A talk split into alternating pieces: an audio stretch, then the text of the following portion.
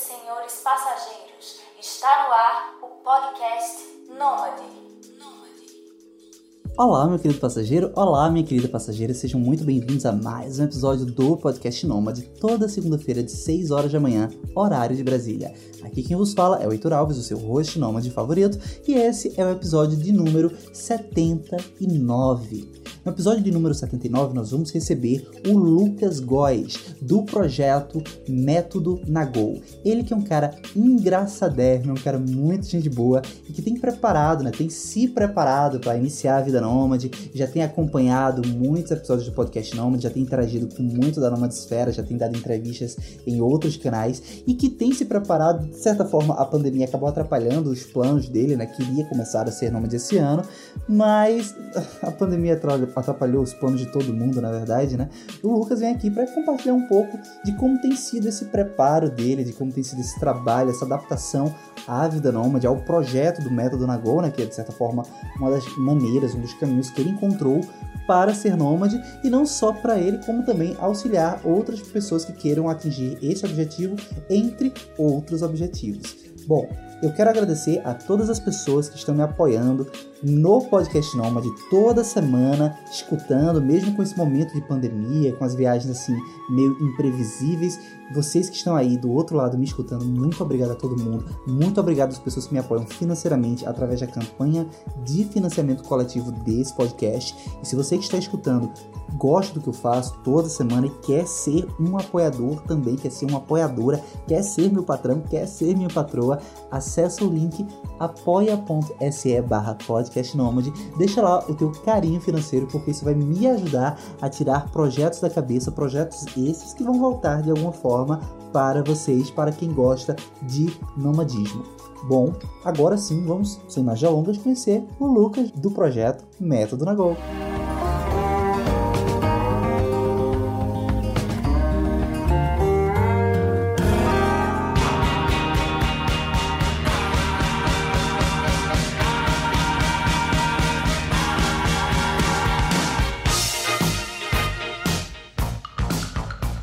Meu nome é Lucas, eu tenho 28 anos. Atualmente eu moro em Porto Alegre, mas eu sou natural de São Paulo.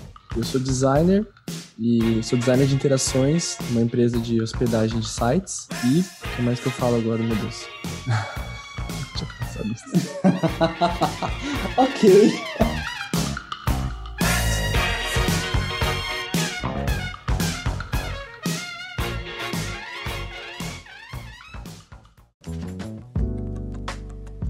Pessoa, pessoa péssima, né?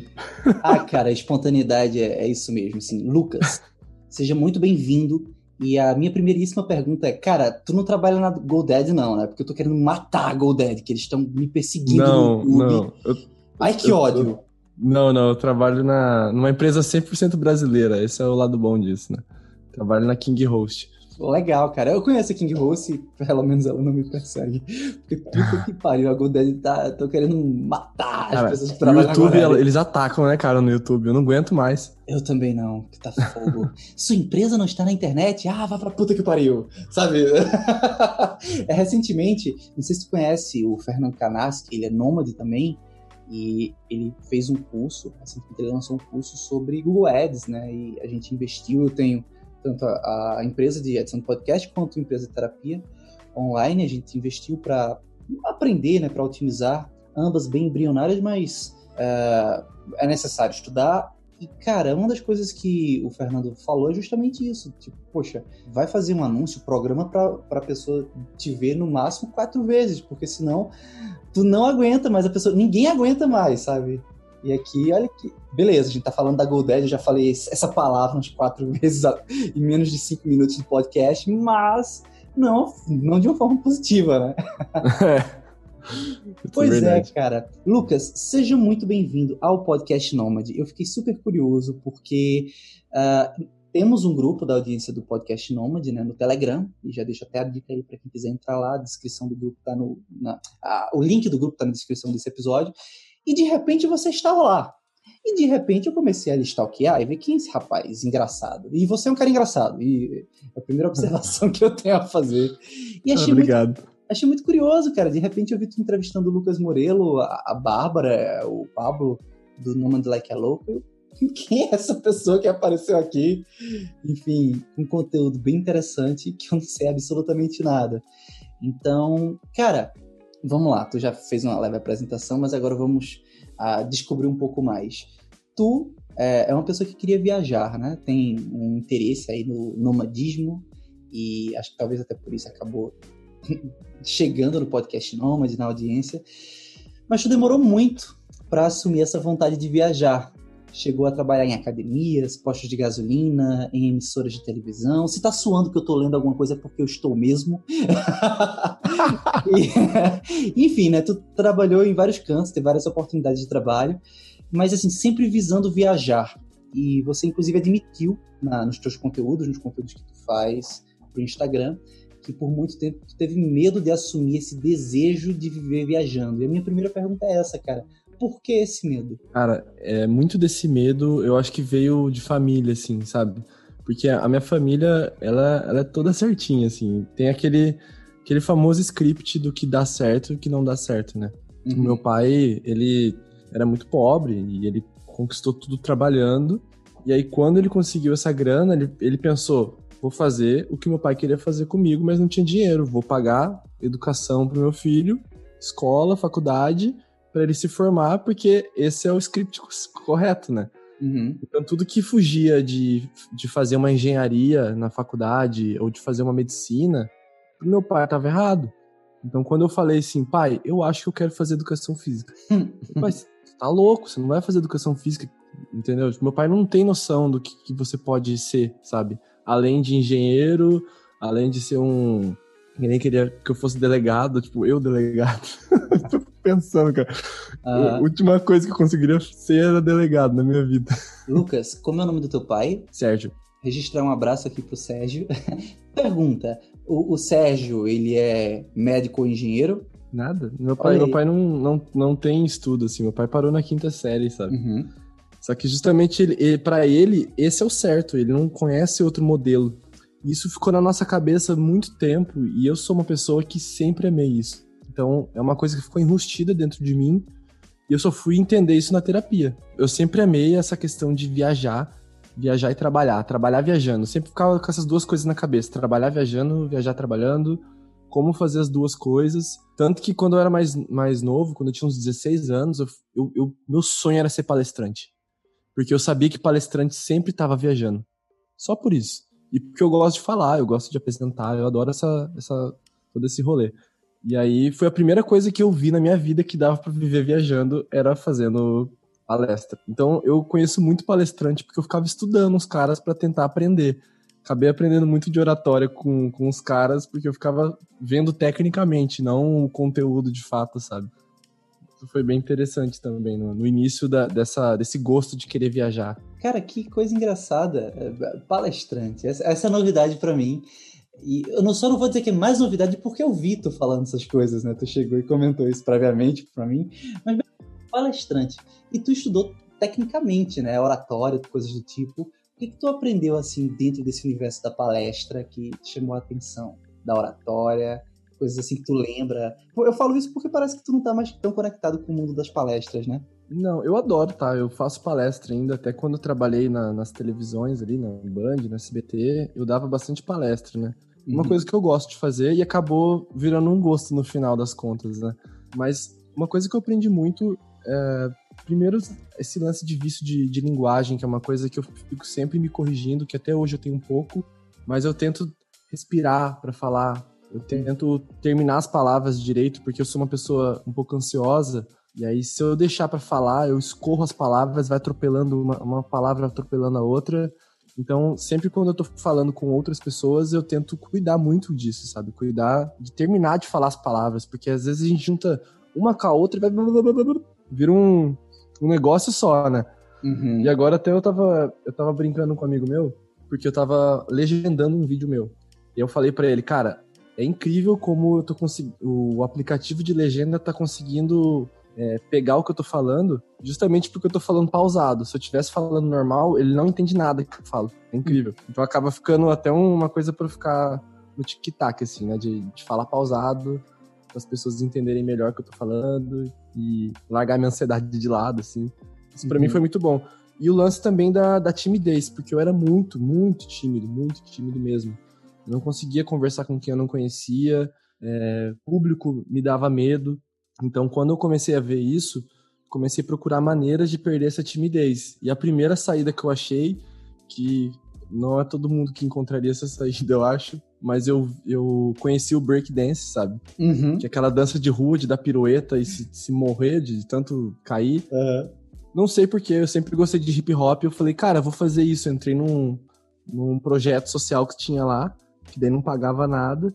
E aprendi, dancei seis anos, cara. Foi um negócio que tirou muito minha timidez, porque você tinha que dançar numa roda.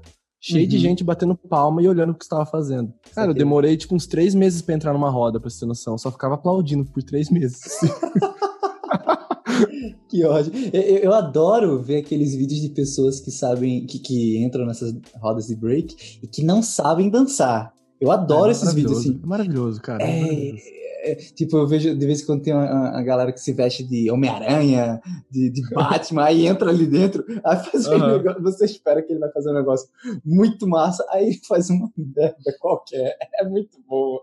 É muito- Cara, era maravilhoso. Às vezes a gente apresentava no calçadão do centro, assim, é. e a gente fazia a roda, aí do nada apareciam uns caras que era capoeirista. Aí eles entravam pra fazer os, o rolê de, de capoeira no meio do hip hop. Aí depois entrava um cara bêbado. E a gente, meu, tava todo mundo. Quem quiser entrar, entra, sabe? Entrava o bêbado, fazia uns rodopio louco lá. E, meu, era muito divertido, cara. Era muito divertido. Caramba. E, e é engraçado porque, assim, de, de fato, eu nunca imaginaria que a forma como você encontraria pra vencer a timidez seria eh, dançar break na roda, saca? Mas faz todo sentido, né? Você tá se expondo ali. Eu- uma das coisas que eu mais gosto dentro de- desse mundo da oratória, na realidade, é muito storytelling. É a, a coisa que, que, eu, que me deslumbra, assim. Eu tenho vontade, depois de estudar alguma coisa do tipo, eu tava escutando um podcast ah, português chamado Start Now, Cry Later, que é sobre startupismo e, sabe, literalmente sabe? Começa agora, chora depois.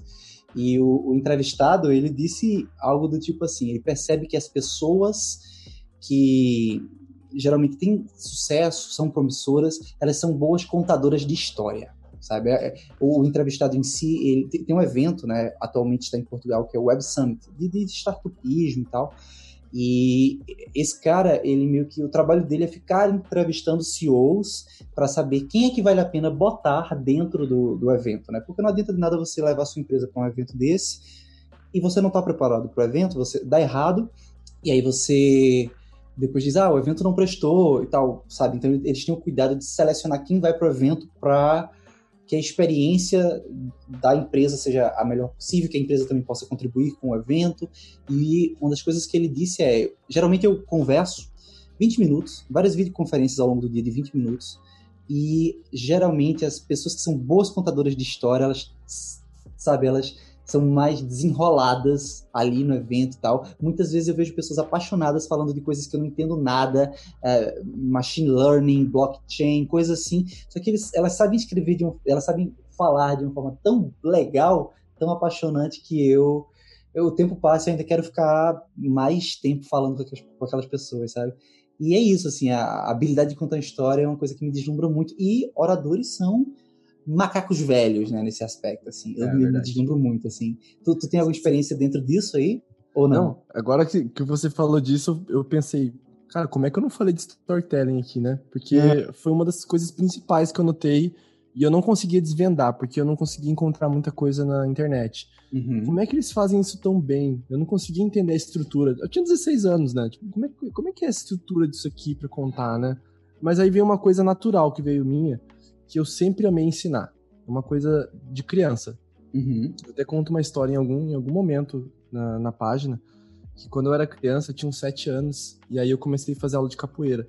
E minha prima adorava capoeira, só que ela não tinha dinheiro pra fazer.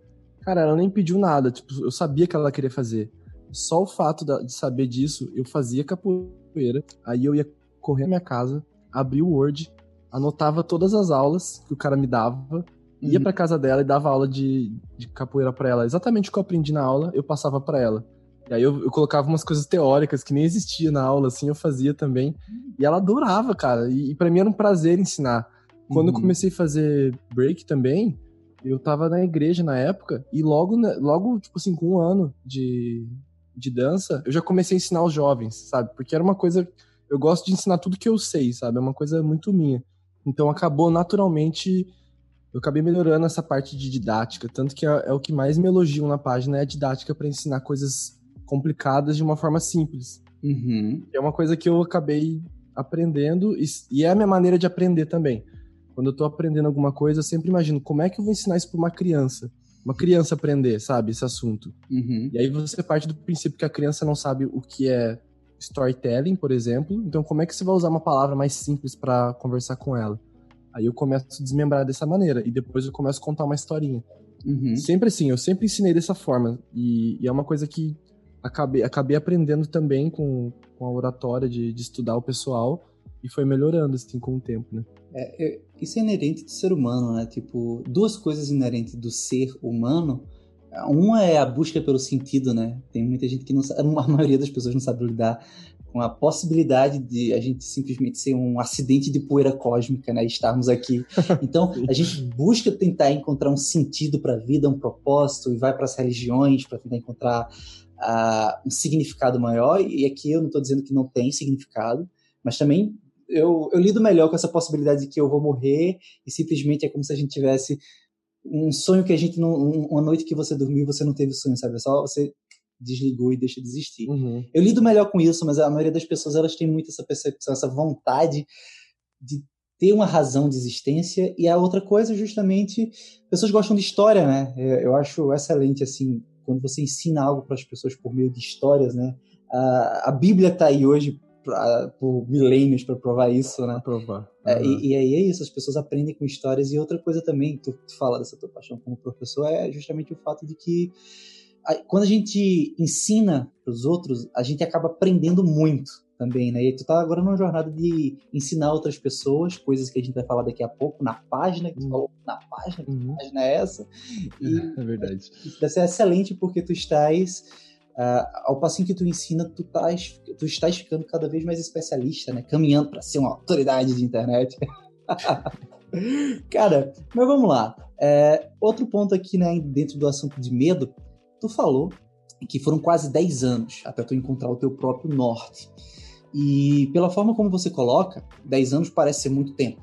E nesse tempo, nesses 10 anos, ao longo desses quase 10 anos, você aprendeu com a própria experiência e está tentando ajudar outras pessoas, né? Acelerar esse processo de autoconhecimento. Quais foram os principais erros da tua própria jornada que te deram insights, que deram ensinamentos? Quais foram esses erros que tu percebe hoje? Tu, tu tem isso ainda fresquinho ou foi uma pergunta assim de sopetão?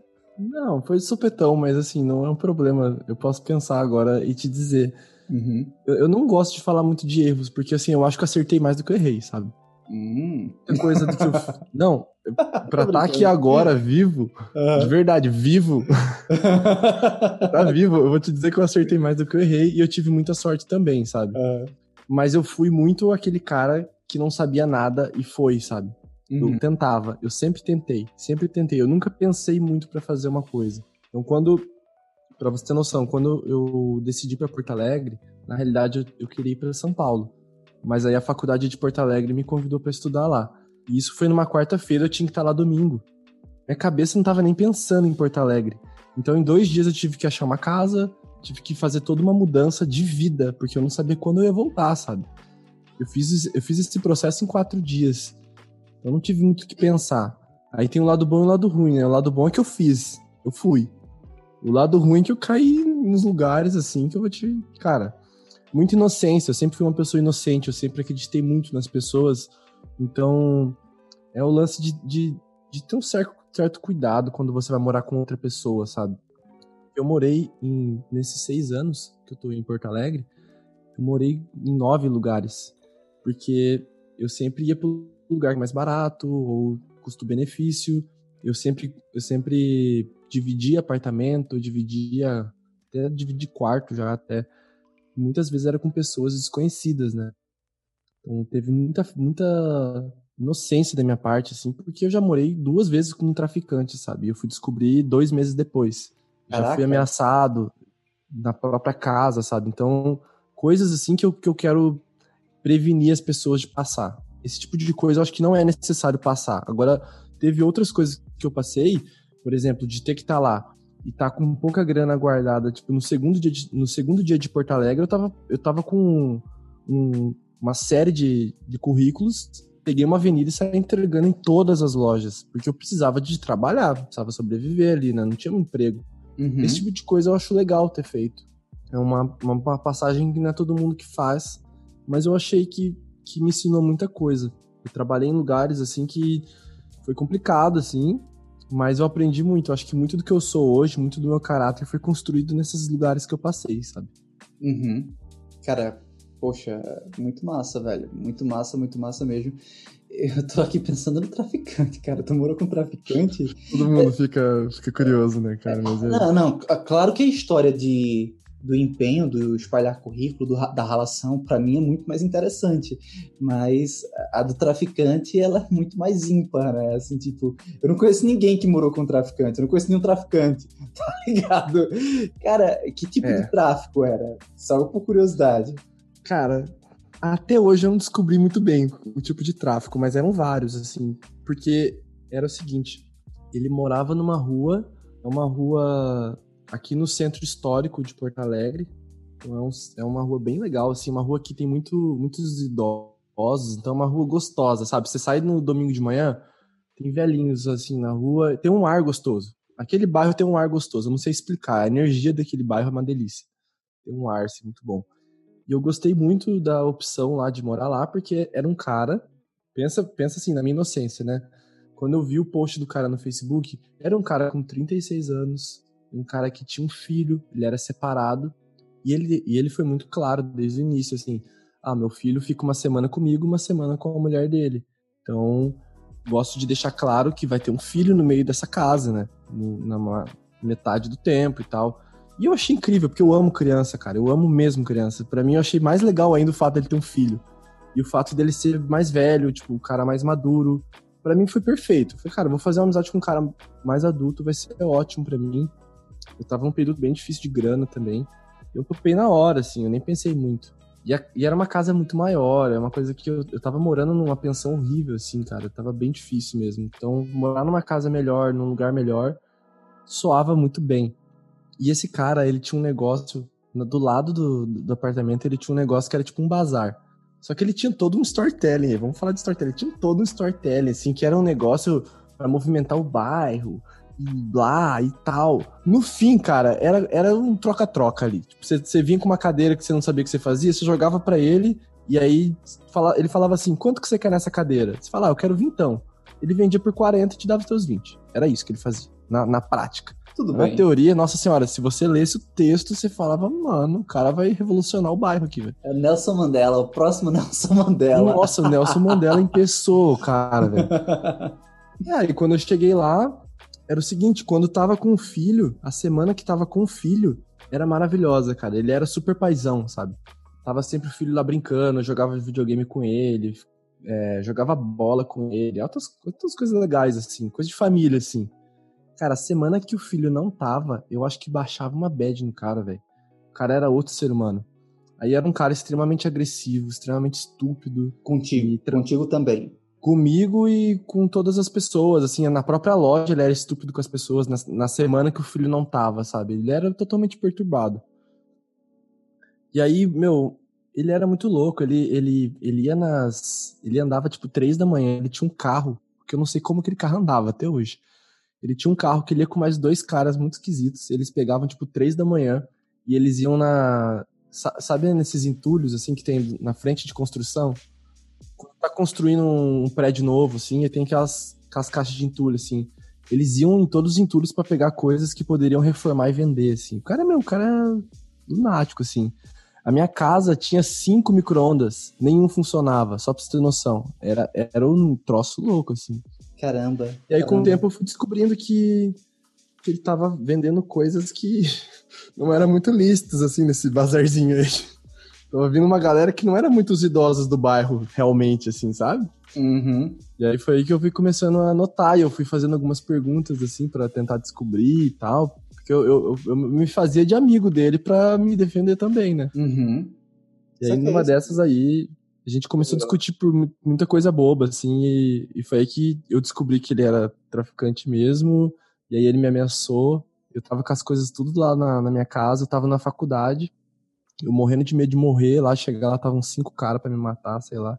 E aí eu fui com mais três amigos, aí cheguei lá, discuti com um cara, só falei assim, meu, só quero pegar minhas coisas e sair daqui, só isso, não quero mais nada, só quero sair daqui. Tipo, eu peguei minhas coisas assim, fui embora. Caraca, velho, que história. Foi isso, assim, cara. E o cara, o cara começou a chorar, começou a falar que era um negócio com o pai dele, me perdoa, pelo amor de Deus. falei, meu, relaxa, tá tudo certo. Só quero pegar meu colchão e ir embora, só isso. Caraca, velho. E, e, essa foi uma das histórias, né? Você falou que morou com dois traficantes. Cara, essa foi uma das histórias com esse cara ainda, sabe? Tipo, tem, tem muita história, assim. Eu imagino. Tanto que meus amigos sempre se, me, me, é, se divertem, assim. Eles me chamam pra, pro bar, às vezes, e, no, e é só tem eles que eu conheço. Uhum. Ah, Lucas, vamos, vamos pro bar. Me chamam de Góis, né? Ah, Góis, vamos pro bar, vamos pro bar. Deu, ah, meu, tô meio cansado. Ah, chega aqui rapidão, te pago a primeira e tal. Deu, ah, beleza, então. Aí eu vou lá, eu chego lá, só tem ele que eu conheço. E, meu, meio que as pessoas me chamam, aí começa, meu, conta aquela história lá. Aí eu te, começo a contar a história pra galera. Tipo, daí eu conheço todo mundo, eu fico amigo de todo mundo, né? Porque eu começo a contar as histórias, uma mais bizarra que a outra. Uhum. Aí todo mundo dá risada, né, no final. Aí acaba, uhum. acaba ficando divertido. Todas essas coisas aí eu levo pro bom humor sempre, assim. É, ah, depois que você, depois que passa o perrengue, é só, só resta a história pra contar, né? só, cara, só. Pô, cara, que legal, velho. Eu não conhecia esse teu lado, né? Assim, a gente tem uma conversa prévia, uma conversa rápida. É, foi uma surpresa para mim, assim. Mas muito bom saber. Também trouxe surpresa para você. Olha, e, e, assim, tu, tu, passou por vários cantos, né? Assim, SBT, posto de gasolina, academia e tal. Tudo querendo viajar, né, velho? Tudo querendo viajar, bicho. Assim, é um negócio que eu, escrevi num texto ali, acho que até te mandei ele. Era uma coisa muito inconsciente, né? Eu não falava assim, ah, eu quero ir pro SBT porque eu quero viajar. Não, mas assim, era uma coisa muito inconsciente. Eu sempre pensava na empresa que eu ia entrar, se eu ia ter alguma forma de viajar em algum momento. Então, quando eu tava em Porto Alegre, quando eu tô em Porto Alegre, aliás, né? Mas quando eu, eu, fiz, eu procurei meu primeiro emprego, e aí eu procurei na Band, primeira coisa que eu pensei, cara, primeiro, vou fazer nome, né? Tipo, vou ter Band na, no meu currículo, que vai ser ótimo para abrir novas portas depois. Mas eu quero crescer na Band, porque vou ter a oportunidade de poder ir para São Paulo, vez ou outra, porque São Paulo é a matriz, né? Então, ó a cabeça da pessoa, tipo, ah, vou poder ir para São Paulo apresentar algumas coisas por lá, aí eu volto. É, é sempre essa cabeça, assim, sabe? poder fazer isso, depois eu volto. Aí, quando eu fui pra Companhia Atlética, a mesma coisa. A Companhia Atlética tem, acho que 18 unidades no Brasil. Uhum. Cara, eu pensei, meu, vou poder visitar as companhias para pegar os insights e trazer para Porto Alegre. Já, já vinha com essas ideias pros caras já, sabe? Uhum. É muito inconsciente. Aí no fim tudo era, tudo era online. Horas, né? Óbvio que ia ser online. Né? Uhum. Os caras iam ficar pagando pra ficar viajando, né? É, podendo fazer uma videoconferência feita essa que a gente tá fazendo aqui. Exatamente. Pô, cara. Mas aí tudo isso te levou pra construção da página, né? A gente falou da página e vamos agora falar da página, né? O método Nagol. Se pronuncia assim, Nagol. Se pronuncia do jeito que vocês quiserem, cara. É Nagol, Nagol. É uma palavra de fora que nem eu descobri como é que fala, então uhum. eu deixo livre pra todo mundo, sabe? Cara, e eu, vou começar pela palavra em si. O que é que significa Nagol? Nagol. Nagol. Nagol. Nagol. Nagol.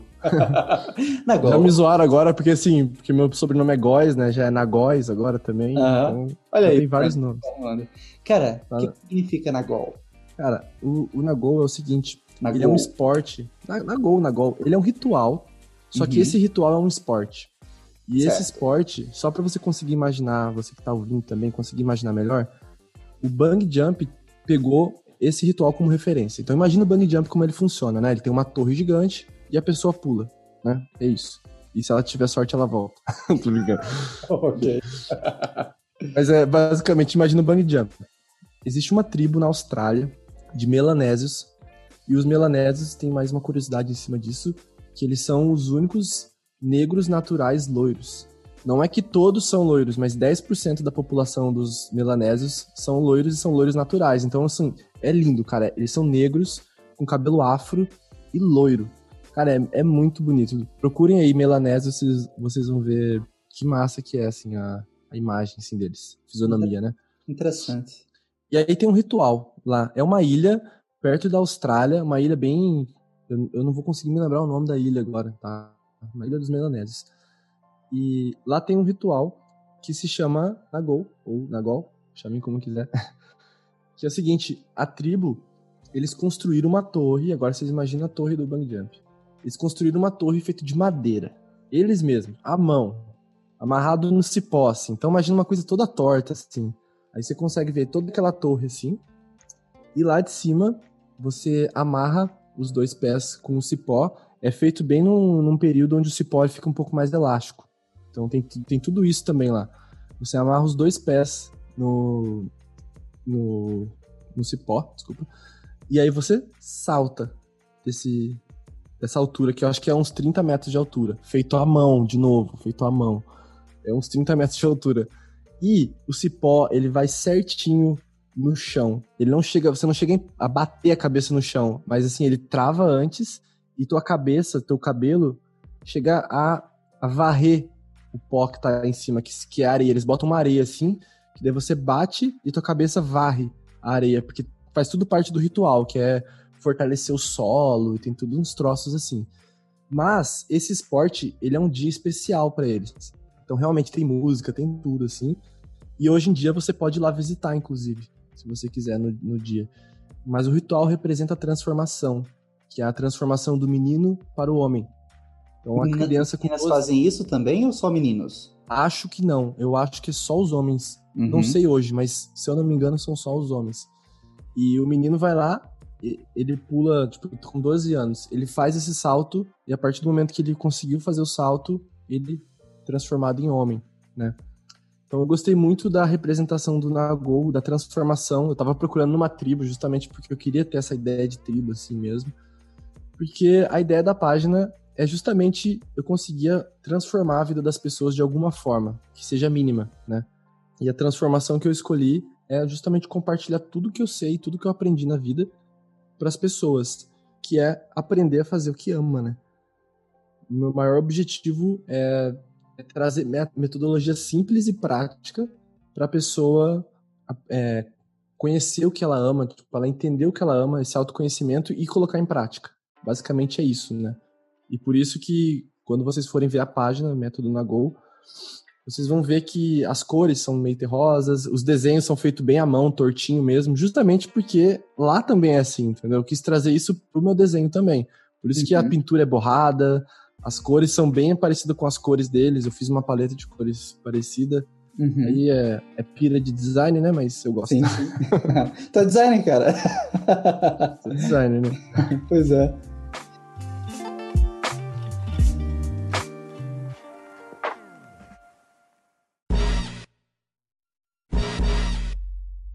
Fala mais assim sobre o método em si, né? Tipo, vai ser redundante a pergunta. Como é essa metodologia? É, como é que tu ajuda as pessoas, assim? Eu gosto, gosto dessa coisa de ajudar as pessoas a elas fazerem o que elas gostam, né? Eu levo, eu levo muito em consideração esse, todas essas características da tribo que eu falei para você, de tudo feito à mão, tudo feito de uma maneira orgânica. Então, por exemplo, quando eu vou fazer um post na prática, eu faço ele à mão mesmo, assim, eu até mostro como é que eu faço, todo o processo criativo eu mostro na página também.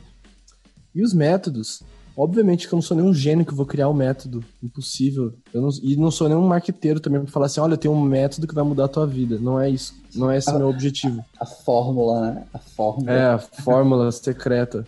É. Vai ver lá, tá um, um, um pomodoro para você fazer, sabe? okay. Não, não é, não é esse meu objetivo, mas o que, que eu faço? Eu pego metodologias, por exemplo, metodologias para você melhorar a sua produtividade.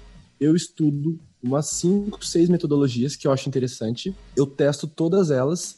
Em cada uma que eu testei, eu pego algo que foi bom para mim. Entendeu? E aí sim eu crio uma metodologia que nada mais é que uma costura, uma coxa de retalhos de todos esses retalhozinhos que eu vou pegando de cada um. Bem dizendo é isso. Eu faço. Tanto é que eu não nomeio as metodologias, as pessoas nomeiam pelo, pelo desenho, né? Então, assim, tem uma metodologia que eu fiz de dividir o tua, tuas finanças pessoais. Aí falam que é o método do chocolate, entendeu? Porque eu fiz um desenho imaginando que a divisão fosse um chocolate, ao invés de fazer um gráfico pizza, que eu falei que eu, eu não quero gráfico pizza porque eu não sou bom em matemática e gráfico pizza me assusta. Então eu mudei para chocolate. Aí eu fiz uma metodologia, que é uma metodologia conhecida que quem estuda finanças vai ver. Não é nada de novo, assim, nada de ó, ó.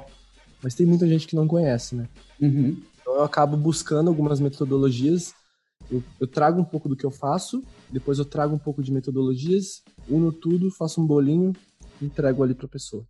É, é isso. bolo, é pizza, é, é, chocolate, é muita culinária, eu cara. Gosto de comida, como você pode ver, né? Ah, tô ficando com fome. cara, muito legal, velho, muito legal.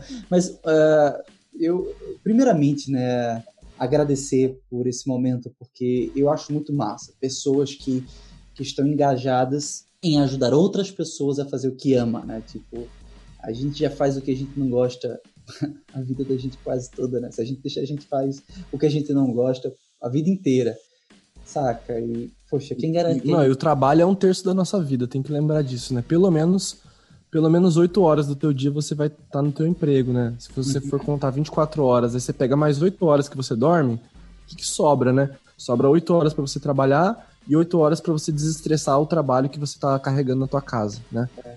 Então, você assim que é, é, tipo, legal da tua parte ouvir de uma pessoa que teve muito medo de iniciar uma vida viajeira, né? Na verdade, tu estás no processo, né? Tu estava querendo sair, a pandemia veio, atrapalhou, né? uhum. né? Sabe, teve, teve, pessoas que, que estavam para começar, como é o teu caso, a vida nômade teve que dar uma segurada. Teve algumas pessoas que é, estavam no meio da viagem já, né? E acabaram tendo que voltar para o Brasil, ou Sim. estão paradas onde, onde conseguiram se estabilizar mais. Mas, assim, eu acho muito, muito legal da tua parte, né? Que é uma pessoa que por muito tempo demorou a admitir, perceber que tudo era medo, né? De viajar. E agora tá ajudando outras pessoas a fazer o que elas amam. Por que eu falo isso? Porque, cara, eu, eu te entendo completamente, velho. Eu te entendo completamente nessa questão de, de ter um pai, de ter uma família humilde de que, de que, a, que eles querem que a gente siga por uma carreira mais estável, com mais segurança, por amor. Com boas por intenções, amor. inclusive, né? Exato, por amor, por amor. Mas aí é difícil, assim, chegar e tomar essa atitude de fazer o que a gente quer fazer, né? Até porque esse, esse é até outro problema. É, nem sempre o que a gente ama fazer financeiramente funciona. E eu falo isso porque eu sou músico desde 2005, sabe? poxa, 2005, 2015, 2020, por 15 anos, por, por, por 13 anos, eu tentei profissionalmente ser músico, cara, até o momento que eu disse assim, ah, foda-se, esse negócio não me dá dinheiro, eu vou continuar fazendo música porque eu amo, mas eu vou procurar outras coisas para fazer dinheiro, assim, para viver, para pagar boleto, para poder viajar sim, e tudo sim. mais. E a música, é, e foi uma coisa realmente complicada, porque eu, eu vou lá, uma breve história da minha vida. A minha graduação, o meu TCC foi sobre música. O meu mestrado, a minha dissertação foi sobre música. Eu tive um selo musical, eu tive um festival, eu tive um startup de música. Eu, eu só faltei montar o bar, sabe? Eu só faltei montar um Mas, pubzinho. É, de resto, é, trabalho autoral, toquei na noite, assim, já produzi para outras pessoas, já tive home studio. Já, já, trabalhei muito com música. Conheço muita gente, conheço muito mercado musical, muitos nomes, muitos festivais. E, cara, chegou um momento que o único ponto que eu tinha amor era quando eu sentava no meu sofá e eu tocava para mim mesmo, né? Hoje o meu Instagram pessoal, né, o alvo de contato virou uma representação disso. Hoje meu Instagram pessoal só serve para botar eu tocando sentado no sofá. Uhum. Mas foi uma coisa que eu fiz por amor, eu, sabe, eu quis fazer isso porque eu amo, mas financeiramente não deu certo. Vai lá, eu, enfim. E de certa forma ajuda as pessoas a fazer o que elas amam, né? E, claro, eu não tô querendo jogar terra. A, a parte de jogar terra vai chegar daqui a pouco, né? Lembra que eu falei que vão ter as perguntas cabulosas? mas, assim, vamos lá, vamos lá. É, é, eu, não tô, eu não tô querendo jogar terra nem nada, mas, assim, eu acho foda quem é, tem esse trabalho de despertar nas pessoas algo que elas façam por amor. E, ao mesmo tempo, estou dizendo aqui que, por muito tempo, eu quis levar algo que eu amo profissionalmente até um ponto que eu quase deixei de amar. E aí foi quando eu parei e disse, não, eu vou, vou, vou, vou continuar amando a música, mas profissionalmente eu não quero mais tê-la na minha vida, sabe? Aqui é um exemplo, né? Enfim, Uhum. é só um exemplo para te contextualizar. É, enfim, Aham. esse é o elogio. Agora sim, vamos à pergunta. Provocação. Cara, vamos à pergunta, né? É, momentos antes da gente começar a gravação, eu disse que ia ter umas perguntas meio cabulosas, e essa. É, eu tenho mais duas perguntas praticamente, ainda a gente tá o quê? Ah, ainda falta um tempão de gravação aqui, mas dá tempo. Ah, eu tenho duas perguntas que eu queria trazer pra tu agora, e que, cara, eu, eu preciso falar isso pra alguém, e talvez tu seja a pessoa mais. Uma das melhores pessoas pra falar isso pra mim, porque. Exclusivo, galera. É, aparentemente é muito pacífico, cara. Cara, ah, vamos lá. Primeiramente, né? Contextualizando. Primeira pergunta. Os educadores do Instagram. Eu tenho percebido muitas pessoas, ah, a exemplo do Thiago Henriques, né? Do Tira do Papel. Você com o método Nagol, Nagol. ah, o Tira, Tirei do Baú. O Bota na Rua, o Feed do Luiz. Enfim, exemplos aqui, muitos. Bota na rua te mandou um abraço, inclusive. Eu tava falando com ele antes de começar aqui. Ah, ca- cara, o Lucas Morelo faz uns meses que a gente não se fala, eu já tô triste. Figurinha. É, Figurinha. enfim. Triste, tô triste com você, cara. Espero que você escute e veja que eu tô triste e volte na minha vida. Enfim. Cara, brincadeiras à parte. ah, eu tenho percebido muitos projetos, né? Muitos projetos, assim, de pessoas que ajudam. Ah, esses são alguns dos projetos que eu tenho observado no Instagram, que ensinam pessoas criatividade, marketing, startupismo, coisas do tipo. Como é que tu observa o crescimento desse tipo de projeto né, no Instagram? Qual a tua opinião em relação a isso? Essa é a primeira pergunta, essa é uma pergunta mais de contexto. Depois aqui vem a pergunta mais cabulosa. Então vamos por, a- vamos por partes. O sentimento que eu tenho, o primeiro que eu, a referência que eu tenho hoje é o Thiago, né, do Tira do Papel, foi dos primeiros. E é engraçado como eu vejo a quantidade de outros perfis que estão ah, ensinando pessoas, meio que parecendo naqueles moldes do Thiago. Não sei se o Thiago já bebeu de outra fonte, mas eu acho do caralho. Eu acho do caralho. Eu acho assim ilustrativo. Eu sou um cara, eu não sou designer, mas assim eu gosto de desenhar, sabe? Ah, às vezes eu vou conversar com algumas pessoas e eu gosto de fazer alguma apresentação, de fazer algum rabisco, de pegar o caderno. Sabe aquelas pessoas que explicam coisas com a caneta conversando do lado, assim, sabe? Rabisco. Eu sou mais ou menos pessoa. E Ah. eu acho massa, né? Tu é um cara que tá envolvido muito com essa coisa da. Tu gosta de ensinar. Então, o primeiro ponto é esse, né? O que, é que tu acha desse processo de ensinar por meio do Instagram? Tu tem percebido esse crescimento? Tu acha que tá se saturando ou não? Cara, eu, eu acho que tá crescendo. Acho maravilhoso que as pessoas estejam querendo ensinar. Eu só me preocupo com qual objetivo que ela tá. Se é realmente ensinar ou se aparecer de, de certa forma para poder vender alguma coisa depois, sabe? Não, não quero dizer que tá errado vender, porque eu pretendo eu pretendo monetizar o, o método Nagol, até porque ele é um dos ele faz parte do meu projeto de nomadismo, entendeu? O método. Eu criei dentro da minha, da minha linha de planejamento, uma das coisas que eu queria fazer era ter um nome digitalmente, porque eu não tinha, eu sempre fui um designer que só fui conhecido na minha cidade e tal, né? Mas eu queria ser conhecido na internet também para poder monetizar isso. O problema, cara, é que o foco fica tanto em ganhar dinheiro, de certa forma, de vender uma mentoria, de vender alguma coisa, que elas acabam bebe- bebendo da- das mesmas fontes. E aí que é o problema. Se todo mundo começa a beber Coca-Cola, sabe? Aí todo mundo começa a virar é, umas Coca-Cola diferente aí, sabe? Com outro nome Uhum. e com outra cor, tipo uma Coca-Cola laranja, uma Coca-Cola verde, enfim. Eu só me preocupo com isso, sabe? Que, que é o seguinte, a criatividade, ela, ela é uma junção de inputs, né? E esses inputs você tem na tua vida. O que, que eu, por exemplo, eu sou uma pessoa que, apesar de estar na- nas redes sociais, apesar de estar construindo é, um nome e produzindo conteúdo, eu nem falo que eu produzo conteúdo, eu falo que eu crio conteúdo, realmente. Por que, que eu falo que eu crio conteúdo? Porque eu não, eu não pego definitivamente de nenhum lugar. Eu não bebo do- da rede social, entendeu? Por quê? Porque meu cérebro meio que fica sujo. Quando eu for pensar em criar, inconscientemente eu vou pensar nos inputs que eu tive na internet, no- na rede social. Então, como é que eu faço meus inputs? Eu faço meus inputs fora da, da, da rede social, entendeu? Eu faço meus inputs, sei lá, eu vou no Pinterest, vejo uma coisa, eu assisto filme pra pegar outra coisa, e aí eu vou no YouTube e pego outra coisa, aí eu vou no podcast Nômade, tô ouvindo e pego o input do cara que tá falando ali, sabe? E vou, tudo que eu vou pegando eu vou anotando. A hora que eu vou criar, aonde que vai vir meus inputs? De todos esses lugares, entendeu? E se eu tivesse bebendo da fonte rede social, eu ia estar bebendo da fonte Tiago, né? Bem dizendo. Vamos falar do, do Thiago do Cheiro do Papel. Por quê? Porque ele é uma referência, ele é a maior referência hoje nesse, tipo de área, né? Que é o que todo mundo tá fazendo. Não é que tá errado, mas é que assim, o fato de eu estar tá bebendo de outras fontes faz com que eu crie um, um, conteúdo que as pessoas olhem e falem assim: Meu Deus, que diferente, por que, que teu conteúdo é tão diferente? Uma, porque eu tô bebendo de outras fontes, e outra, porque eu tô colocando meu coração ali dentro. Se você vê meu post, a maneira de falar é a minha maneira de falar, a maneira de fazer humor é a minha maneira de fazer humor, a minha maneira de ensinar, de, de usar as palavras, entendeu? Mesmo que eu pegue um vídeo e eu faça um post daquele vídeo, vai ficar totalmente diferente, apesar da mensagem ser a mesma, sabe? Então, eu acho que esse é o maior dos problemas, é as pessoas não colocarem elas nessa publicação, sabe? Na hora de criar um conteúdo. Porque, assim, vamos, vamos, vamos dar um exemplo, tá? Vamos falar de, é, de branding, tá? Vamos falar de branding, que é uma palavra que todo mundo conhece de certa forma. Uhum. Se você for no Google escrever branding, você vai encontrar quantas coisas lá no Google? Um Bastante. milhão, né?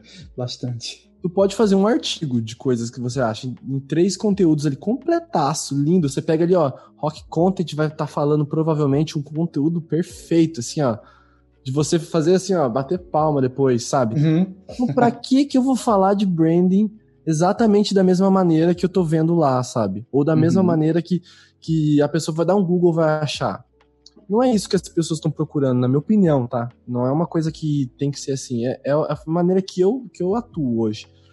Eu penso assim, cara, branding tá todo mundo falando da mesma maneira. Como é que eu vou falar da minha maneira? Qual que é a minha maneira de falar de branding? Qual é a minha, minha maneira de falar de, de de educação financeira ou de da pessoa organizar tuas finanças pessoais. Eu pego chocolate, eu amo chocolate, então eu vou falar como se fosse um chocolate. E quando você domina o assunto, você consegue fazer qualquer coisa. Isso é fato, cara. Entendeu? Tu domina música, tá?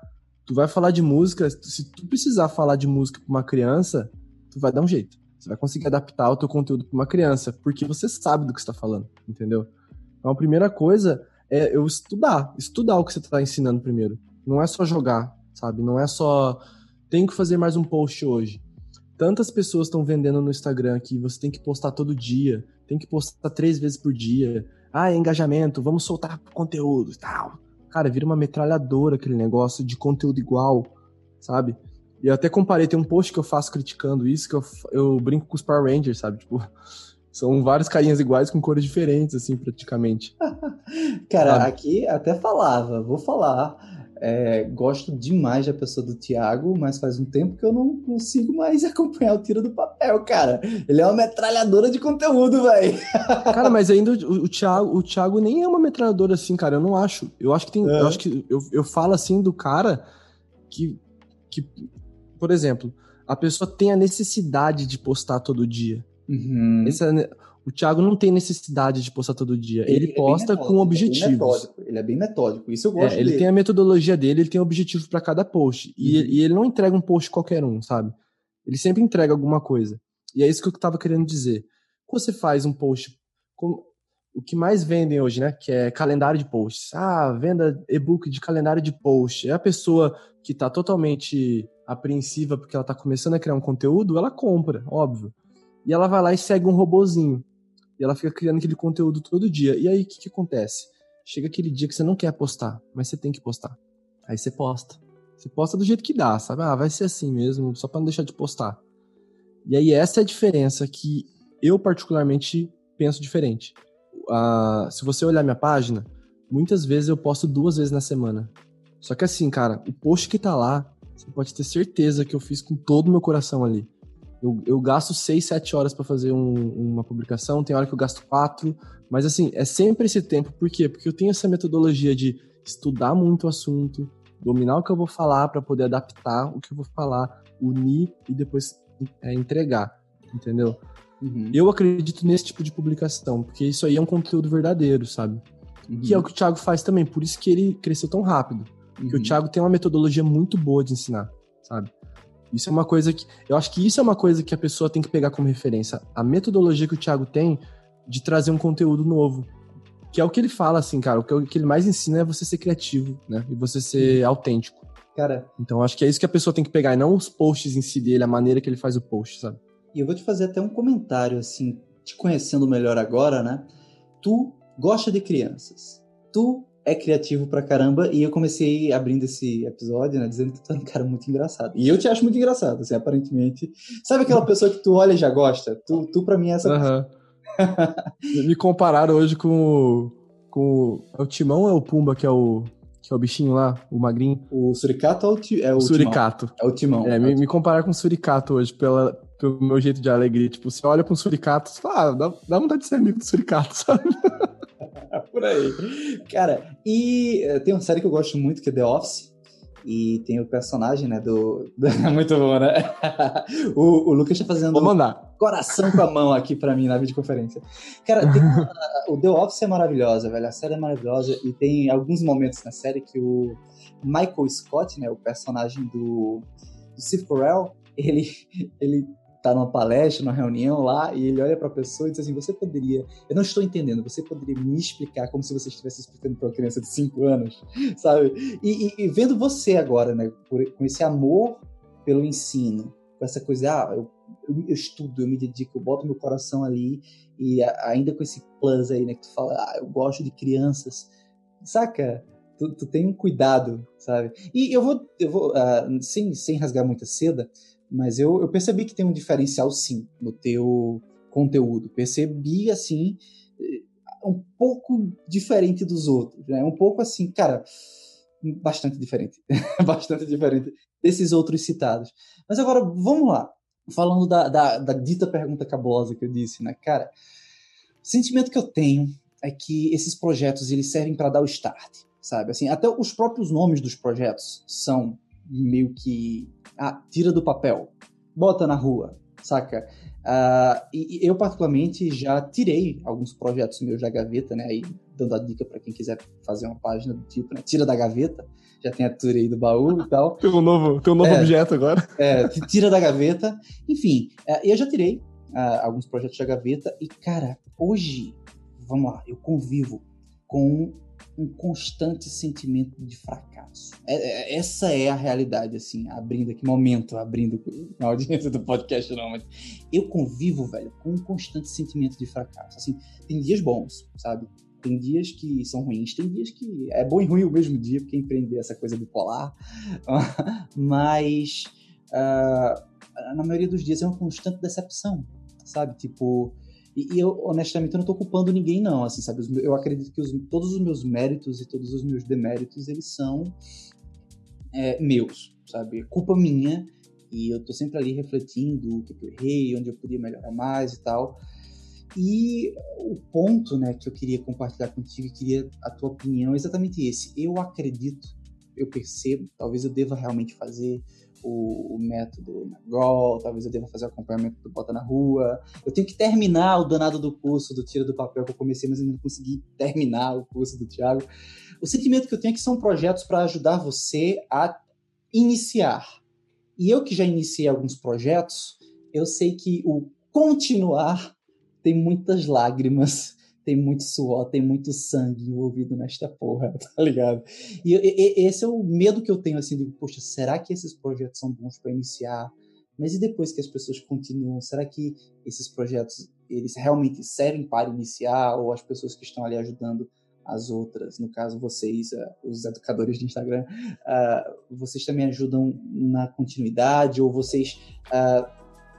Pegam esse, esses alunos, pegam essas pessoas que interagem nos conteúdos de vocês, vocês jogam para um próximo nível. Saca, eu, eu que estou de fora, eu não sou educador e ainda não parei para estudar fundo como vocês, eu, eu fico pensando assim, ok, ele vai me ajudar a tirar um projeto aí e botar eu tô, tô, querendo evitar de usar a palavra papel ou rua. Então, tirar um projeto e botar no mundo. Bota no mundo, pronto. Bota no mundo, mais um. Cara, e eu fico assim pensando, tipo, beleza, e depois que o meu projeto estiver nos primeiros momentos, assim, uh, que é lidar com isso, que, que é, faz parte, assim, que faz parte. O, o desafio é constante. Ganhar cliente, perder cliente, é desafio, é um desafio. E aí, cara, existe, não, não, sei da tua parte, não sei se você já conversou com o Thiago, com o Lucas, mas tem essa preocupação também de acompanhar o crescimento da, das pessoas Ou realmente é muito claro, pelo menos do teu projeto, que tu, tu está em um momento da, da carreira da, dos teus alunos, das pessoas que interagem contigo? Desculpa, assim, essa pode ser uma pergunta até cabulosa, não sei, pelo menos eu acho. Uhum. E aí? Eu, eu não posso falar por eles, né? Uhum. Por mais que eu conheça os dois, adoro os dois, os dois são meus amigos e a gente troca muita ideia de como melhorar nossa, nossa produção. Eu não posso falar por eles, assim. Eu vou falar por mim, tá? Eu sou uma pessoa que, assim, eu, eu pretendo lançar mentoria em breve, justamente para as pessoas se encontrarem, ajudar as pessoas a se encontrar. E às vezes ela tá com um problema, por exemplo, ah, eu tô com um problema nas minhas finanças, porque nunca sobra dinheiro no final do mês. Eu vou ajudar ela a organizar essa, esse processo, entendeu? E eu acho que você tem razão. Muita coisa do que se vende é muito basic, né? É muito pro iniciante. Aí a pessoa inicia, e aí quem que vai cuidar dela depois? Ou vai ter alguém que vai cuidar dela depois? Eu acho que aí a mentoria é uma coisa que auxilia nesse sentido. Eu, eu não sou uma pessoa que vou vender um produto para tirar um projeto do mundo. Porque já tem muita gente que, que, vai, que faz isso já. Eu não preciso fazer isso. Já tem o Thiago que faz isso maravilhosamente bem. Já tem o Lucas que faz isso maravilhosamente bem. Por que, que eu vou fazer mais do mesmo, né? Não que, não que, eu, que eu fosse fazer igual, eu ia fazer da minha maneira e ia ser totalmente diferente. Mas a minha ideia é um pouco diferente. Eu, minha ideia é um pouco mais de maker. Tipo, vamos fazer? Vamos fazer? Vamos testar? Vamos testar? Testou? Errou? Tá. Como é que faz agora? O que, que eu trato muito na página é justamente dos erros, cara. Eu trato muito dos erros. Por exemplo, ah, você não, você não conseguiu se organizar. O que, que você pode fazer para melhorar? Sabe? Porque às vezes o cara tá fazendo um projeto e ele tá no meio do projeto, ou ele iniciou um, um negócio digital e ele não tá acostumado com isso. Cara, tem que ter uma organização produtiva. Essa parte eu consigo auxiliar, eu auxilio melhor nessa parte, entendeu? Eu gosto, eu gosto de ouvir essa coisa do eu estou muito é, assim concentrado no maker, né, no fazer. Eu acho bem interessante isso, assim, porque é, eu não tô aqui, a minha função aqui não é criticar ninguém, saca? Mas eu tô só trazendo. Às vezes, por exemplo, o que eu vejo do Thiago, que tem um conteúdo maravilhoso e é uma pessoa maravilhosa, é muito, uh, o, assim, coach, sabe? Não, cara, cara, desculpa, de, Tiago, se você escutar isso, desculpa, eu não tô te chamando de coach, no, porque, cara, programação neurolinguística, coach... Que preconceito com a palavra, né? É, essas coisas viraram saturadas, né, assim, é, eu não tô dizendo nesse aspecto, mas eu tô dizendo coach no sentido assim, vai lá, campeão, faz, 1% cada dia, 1% cada dia, sabe? Essas coisas assim uhum. que ele traz e que é legal, e é legal pra cacete, assim, pronto, quando eu, eu tô nos meus dias de, tô imbuído do, desse fracasso, aí eu penso, 1% cada dia. Valeu, Thiago. E é isso mesmo. Tamo, tamo é, tartaruguinha. Ele, sabe, ele ajuda, tartaruga, né? Ele ajuda, uhum. ele ajuda muito, ajuda-se muito. Mas, assim, ainda assim é muito motivacional para você startar. E eu gostei quando tu falou assim, eu tô mais concentrado no maker mesmo, assim, no, na metodologia, não acompanhar a pessoa. Gostei, gostei. É, é que tem um processo assim. Você tinha falado no começo sobre autoridade, né? Uhum. Eu, não, eu particularmente não uso essa palavra, porque eu não quero me, me, me postar como autoridade. Eu nem gosto da, da, da, linguagem seguidor no Instagram, porque eu não sou Jesus, cara, eu não tenho seguidor, sabe? Amém. É uma tribo aqui, todo mundo são, são tudo amigos, sabe? Conexão verdadeira. Meu negócio é assim, ó, vamos se conectar de verdade, cara. Não é se conectar à internet, é se conectar como pessoas, né? Então, assim, quando eu ensino, se você for ver o tom da, da, das metodologias, é muito assim, cara, funciona para mim, sabe? Testa, tenta aí, vê o que que dá. Quando, vou, quando as pessoas me pedem ajuda, eu falo, cara, eu faço desse jeito, tenta sim, se não der, a gente tenta adaptar para você. É isso, sabe? É isso. Eu mostro uma metodologia que funciona para mim e ajudo ela a se adaptar para a pessoa, entendeu? E essa questão de autoridade, eu, eu, eu gosto de falar que eu compartilho o que eu tô aprendendo uhum. dizendo é isso. Compartilhe o que eu tô aprendendo, tanto que assim, se você olhar meus stories, cara, meus stories é, acaba sendo humor pra caramba, assim, porque é muita falha, cara. Eu falho demais. Eu falho no meu planejamento. Eu ensino de planejamento, eu falho no planejamento. Eu ensino de educação financeira, eu também falho, cara. E eu mostro isso para as pessoas, entendeu? Porque eu sou um ser humano. E eu não quero que elas me vejam como um deus que nunca erra, que só fala coisas incríveis. Não, eu sou uma pessoa igual você, que tô tentando te ajudar, porque eu tô conseguindo me ajudar, entendeu? E aí esse, esse lance da troca, de compartilhar. Tanto que muita coisa que eu ensino, que eu, que eu passo ali na, na página são coisas que eles mesmos me passam, as pessoas me passam, eu acho interessante e eu falo, cara, valeu, eu vou, eu vou colocar isso aqui dentro do input meu para tentar criar uma coisa nova. E eu realmente faço isso, cara. E eu acho maravilhoso, porque acaba que todo mundo faz parte da, da tribo, né? Uhum. Cara, excelente, velho, excelente, assim. Desculpa é, eu te trazer essas perguntas. E... Oh, maravilhoso, cara. Adoro, adoro refletir sobre isso. Particularmente, eu espero que nenhum dos citados também, caso eles ouçam, eles fiquem assim incomodados, porque a intenção não foi incomodar, sabe? A intenção não foi incomodar. Eu sei de diversas pessoas que, que precisam de, de apoio no início. O início, começar sempre é difícil, sair da zona de conforto sempre é difícil. Hoje, dia 17 de julho, né, a data que a gente grava esse episódio, eu gravei quatro episódios. Hoje eu gravei com a, com a Clícia, gravei com o Pinduca e com a Joy, gravei com a Jéssica Lipinski, agora eu tô gravando contigo. E foram quatro mundos diferentes ao longo do dia. Ao longo do dia de hoje, 17 de julho, o que eu tive de universos aqui, de, de mensagens, assim, foi um negócio bizarro. A Clícia tá fazendo acompanhamento com o Lucas. A, o casal, né, o Pinjoy, a, o Pinduca e a, a Joy, publicitários, eles foram dos acho que o único casal, única, as únicas pessoas que eu conheço que chegaram a fazer aquele curso daquele casal antigo nômades digitais, que também por um tempo se popularizou como casal sem vergonha. Parece que eles até acabaram, né? Não sei, mas parece que eles. Eu não conhecia, eu não cheguei a conhecer eles, cara. Eu, eu lembro, mas eu não cheguei a consumir deles. É, eu, eu sei assim que a, a Joy e o Pinduca falando que eles tinham muito essa coisa de pegue algo que você ama e escreva muito sobre isso e vire uma autoridade, sabe? Enfim.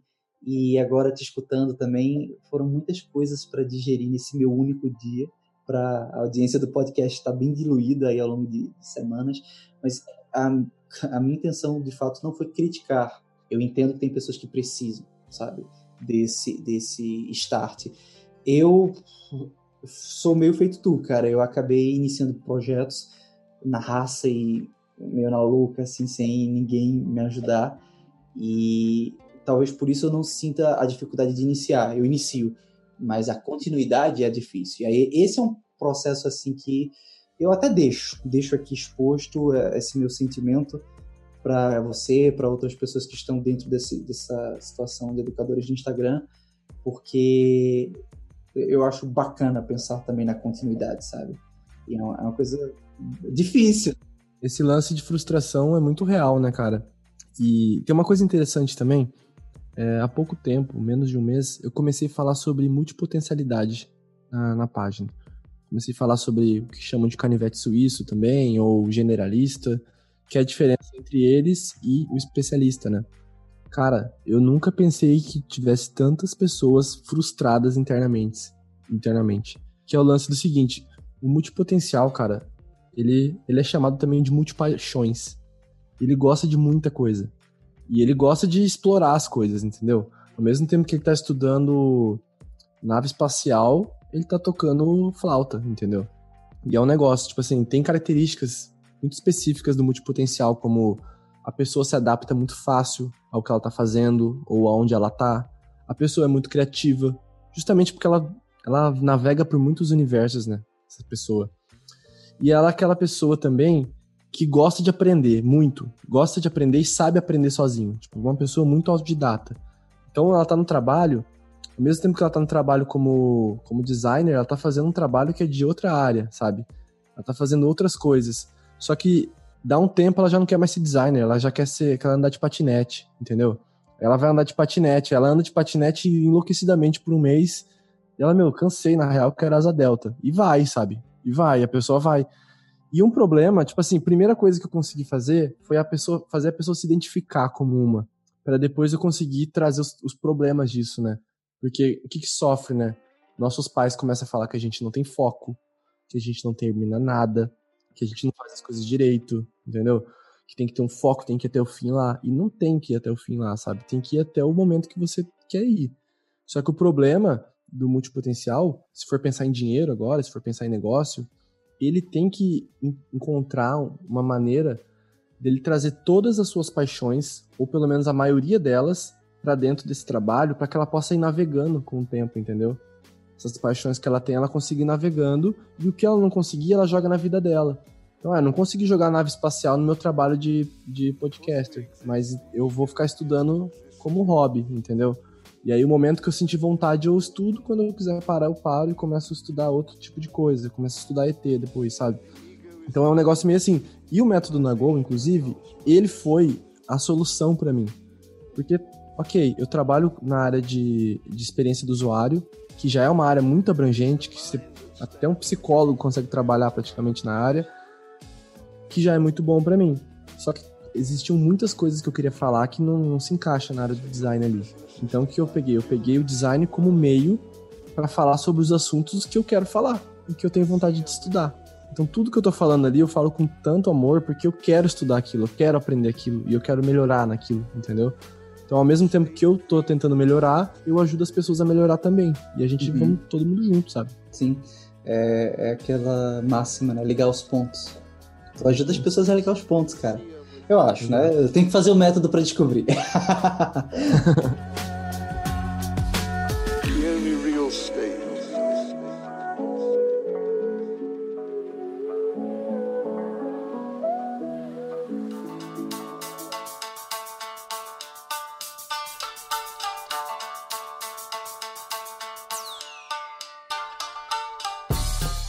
Lucas, é, enfim, cara, eu te agradeço, te agradeço demais, assim, por, por esse tempo que tu dedicou aqui a conversar comigo e minhas expectativas foram atendidas, você é um cara muito legal.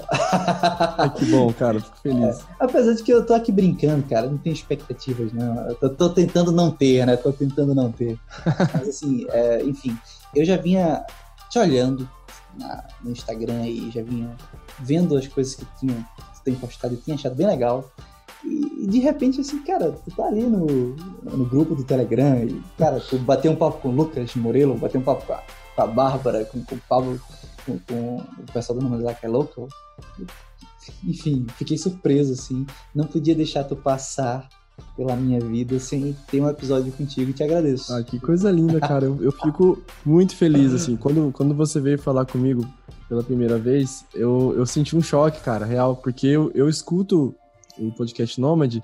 E, e tem, tem esse lance, né? Quando a gente escuta alguma coisa de alguém que a gente não conhece, essa pessoa ela fica numa prateleira um pouco acima das outras pessoas, sabe?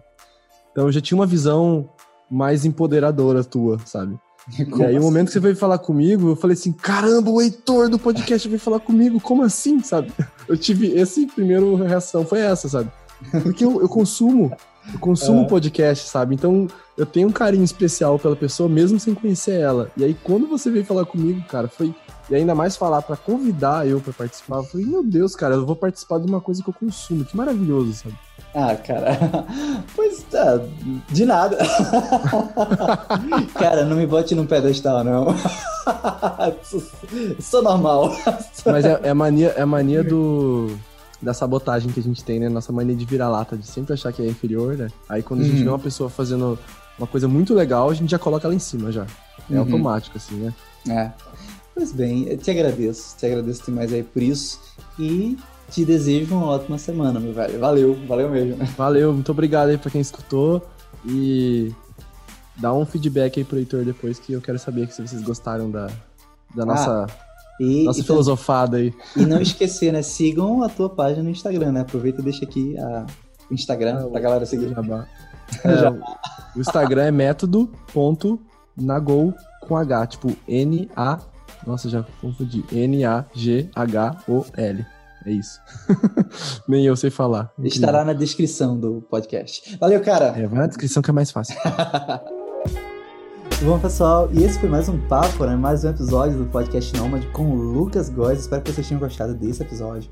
E agora sim, agradecer a todas as pessoas que semanalmente estão aí me escutando, que semanalmente estão aí me ouvindo, me acompanhando, mesmo com a dificuldade que está sendo de produzir conteúdo sobre nomadismo, né? É um momento meio maluco da história da humanidade, mas eu agradeço a vocês, vocês têm me dado uma força enorme as pessoas que estão me apoiando também financeiramente através do link apoia.se barra podcast nômade. Muito obrigado a todo mundo. E se você que gosta desse podcast, se você que gosta da pessoa que está aqui do outro lado falando com você, que gosta toda semana trazendo histórias sobre viagem, sobre nomadismo, sobre empreendedorismo, trabalho remoto, considera ser um apoiador desse podcast. Acesse apoia.se barra e deixa lá o teu carinho financeiro.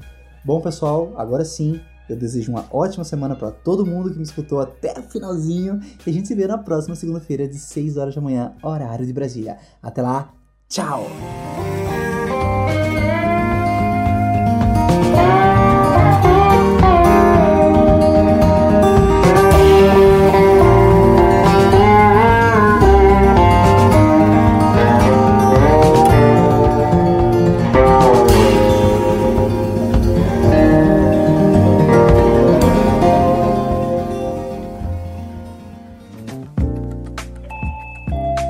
Você ouviu uma edição fonohouse.com.